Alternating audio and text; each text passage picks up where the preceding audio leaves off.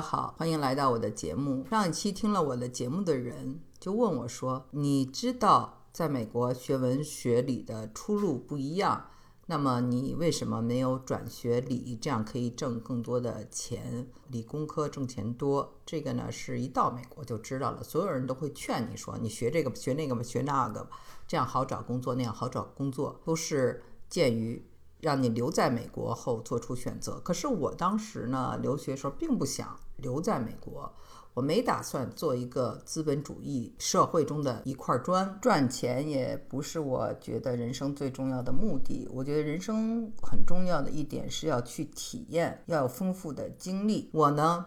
是想到这里来学本领的，并不是跑这儿来跟人家本土人抢工作的，人家还不欢迎你呢。又不是说在中国活不下去了，没有必要在这儿死乞白赖的待着。我当时呢就是这样的一种心态，我还想回国发展，这一直是我的一个初衷。我来美国呢，一是要体验换一种活法，异国情调的活法；再一个呢。我是想学我在国内学不到的东西，比如说地道的英语，一些国内还没有完全发展起来的学科，比如说心理学，比如说传播人类学等等。而且我一直对立体思维特别感兴趣，因为从小呢学乐器，觉得左手和右手一起弹琴的那种复调式非常的好。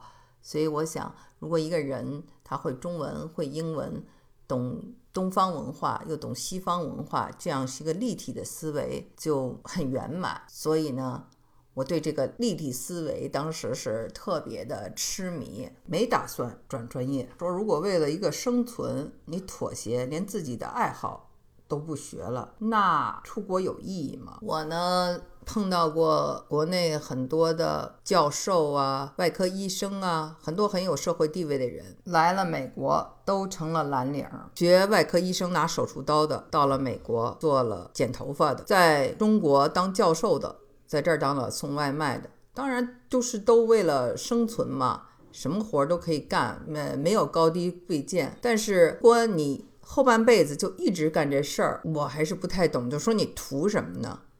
你就完全把自己的过往埋葬了，除非你就根本不喜欢那个外科医生的工作，或者你根本不喜欢你教的那个书的那个专业，否则你就把这些都抛弃了，当一辈子大厨。那除非你特别爱做饭，不知道大家看过没看过一个电影叫做《Julian Julia》，还有一个电影叫做《Eat Pray Love》。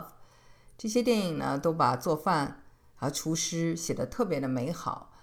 我觉得。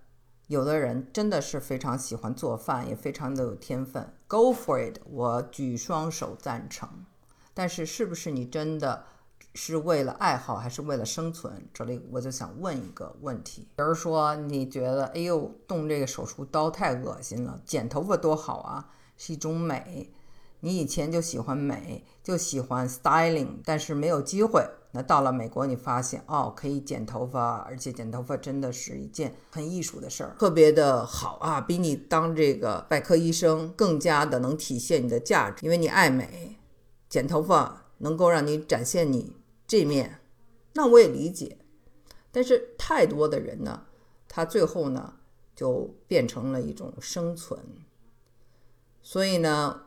梦想呢就不再有了，跳舞的开了餐馆的，拉大提琴的也开了餐馆。以前中央电视台当记者的，也包起了春卷儿，做起了左宗棠鸡。所有的人为美国的中餐事业添砖加瓦。那么我就在想，真是有一句话对了：“民以食为天。”那么这些人以前他们学的东西是不是他们都不热爱？他们不喜欢他们跳舞，不喜欢他们的大提琴，不喜欢他们所有学的这一切，所以他们可以轻易放弃。否则怎么能放弃呢？我觉得对我来说很难。我喜欢的东西我不会放弃。我呢就是这样一种信念。那么有人就问我说：“哎，当时的中国还跟美国差距比较大。”你怎么就会觉得中国挺好？幸福感这个东西和你周围的社会关系、亲情，还有你在文化上的跟主流文化的这种联系，都有很大的关系。比如说，我可以跟我的同学，我们一起回忆，我们有共同的记忆，我们可以一起唱歌，唱很多的我们小的时候的歌曲，聊这个歌当时唱的时候你人在干嘛呢？你那时候几岁？还有你喜欢的歌星，你喜欢的流行音乐，流行的小说，然后你走在一条大街小巷上放的音乐，可能就是你小时候听的。我就非常喜欢这种感觉。当然，我们在小时候长大的时候也听了很多欧美音乐，但是呢，这不是我的主流，我的主流还是中国文化。所以我喜欢我生活在一个我知道的文化是这个社会的主流的这种感觉，是幸福感最重要的之一。那时候的我是这么思考问题的，我觉得现在的我还是这么思考问题的。从一个少女走到了一个中年，我觉得好像没有太大的变化。我不知道其他人的感受。当然了，我们可能变老了，但是对我来说。我回忆起我年轻的时候，觉得心态上都是一样的，一直没有改变。我们华人的优点就是非常的聪明，适者生存。但是大家肯为五斗米折腰的同时，也不要太委屈自己。这种委屈呢，其实呢，对自己的这种身心，从长远的角度。是一种极大的伤害，只是为了一些物质条件的改变。其实我认为是不值得的，真的不划算。人一定要不忘初心，我觉得这样活着呢，才能比较玲珑剔透，也不会自怨自怜，也不会时时刻刻都在埋怨自己或埋怨别人或者埋怨社会。有人说，那就是没有家里没有开矿的，我们只能靠自己，只能干这些事儿。这点呢，我不同意。我觉得人应该不忘初心。我们想想当年的这个李安，在家待了六年，他要是不坚持，他会有今天的所取得的成就吗？他当时也怀疑过自己，甚至打算去学计算机了。可是他坚持下来了。所以人生有时候就是一点点的坚持。我觉得我自己都做的不好，我我觉得不一定能够坚持到最后。所以我想这跟我们缺乏锻炼也有关系。我们脑子特别灵活，跟着这个环境改变而改变自己。但是我们身体更强壮一些，我们就能够更坚持，更有耐力。我们看古代。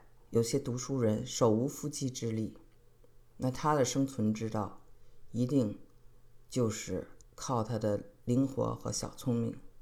那我说灵活小聪明不是坏事儿，但是我认为放弃自己所热爱的东西，为五斗米折腰，为多赚一点钱，其实啊比较短视。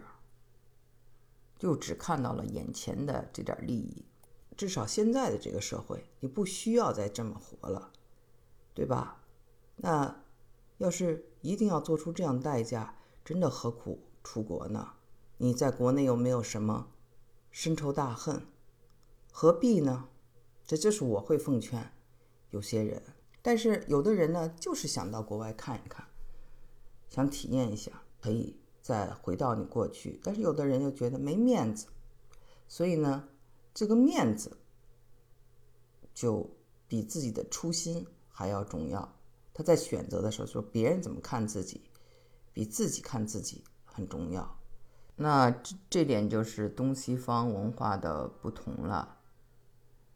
当然了，如果说你学了很多东西，你只是把它当做爱好，比如我们刚才说的跳舞、音乐都可以。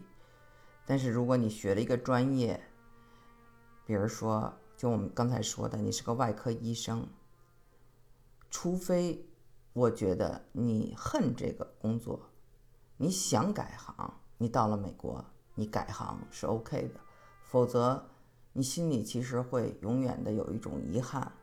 而这种遗憾呢，你知道，你今天获得的一切都是付出了巨大的代价。那这个代价就是你的社会地位，你的专业和你自己的热爱，那最后你肯定会有抱怨的。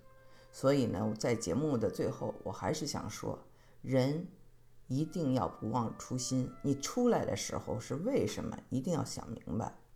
好，今天的节目就做到这里。